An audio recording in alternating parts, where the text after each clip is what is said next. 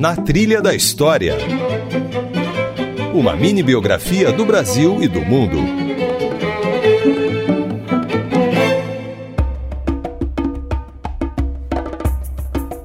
Olá, eu sou Isabela Azevedo está começando mais uma versão reduzida do Na Trilha da História. Hoje o nosso tema é Lampião, rei do cangaço. Nosso entrevistado é o jornalista e escritor Wagner Barreira, autor do livro Lampião e Maria Bonita, uma história de amor e balas, lançado pela editora Planeta.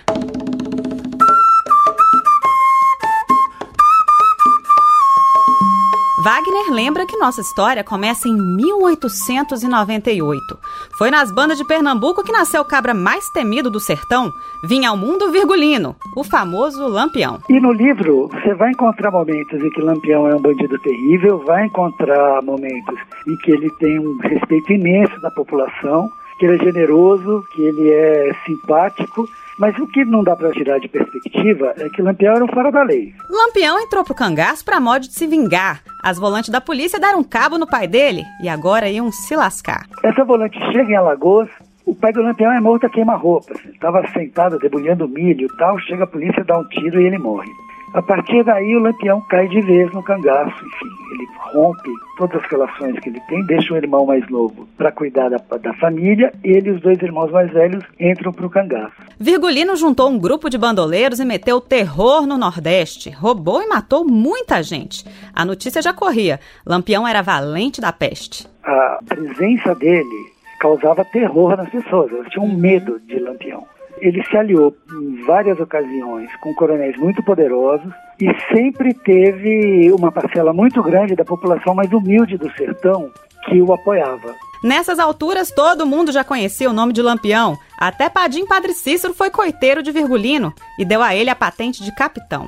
Então Lampião vai para lá e tem uma conversa com o Padre Cícero e o Padre Cícero no acordo do Padre Cícero com o Lampião, é que o Lampião vai ser nomeado capitão, capitão do batalhão patriótico. Ele ganha enfim, arma, o armamento mais moderno que existe, uniformes oficiais, e se torna um combatente contra a coluna Prestes. O saldo do, da luta do Lampião contra a coluna foram dois caras que ele prendeu e mandou para o Padre Cícero. Nas andanças pela Caatinga, os cangaceiros pisavam o pé no chachado. Mas Lampião cansou de dançar com rifle, queria uma moça formosa e boa de bordado. Eu tenho uns lenços aqui, você pode bordar esses lenços para mim, eu volto aqui para buscá-los, são os lenços de seda. Aí ela fala, tá bom, deixa o lenço aqui que eu bordo tal. E quando o Lampião volta, eles começam uma conversa que se transforma rapidamente em namoro.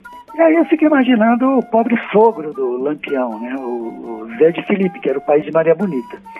O Lampião chegava ali, já era um transtorno para o sujeito, porque, enfim, era um cagaceiro na casa dele.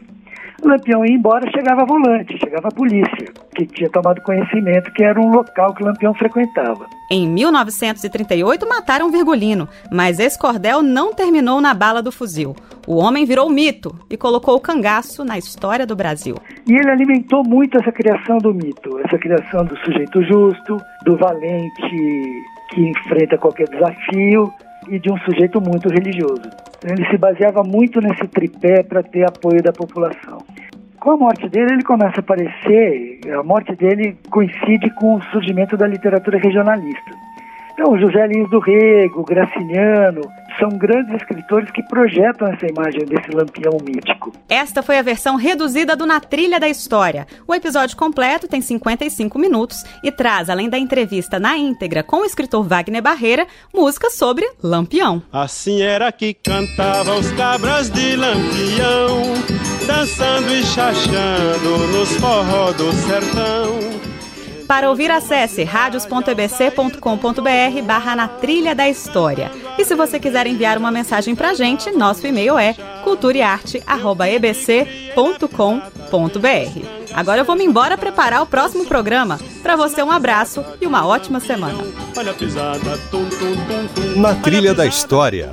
Roteiro e apresentação Isabela Azevedo. Esta é uma realização da EBC, Empresa Brasil de Comunicação. Na Trilha da História. Uma mini biografia do Brasil e do mundo.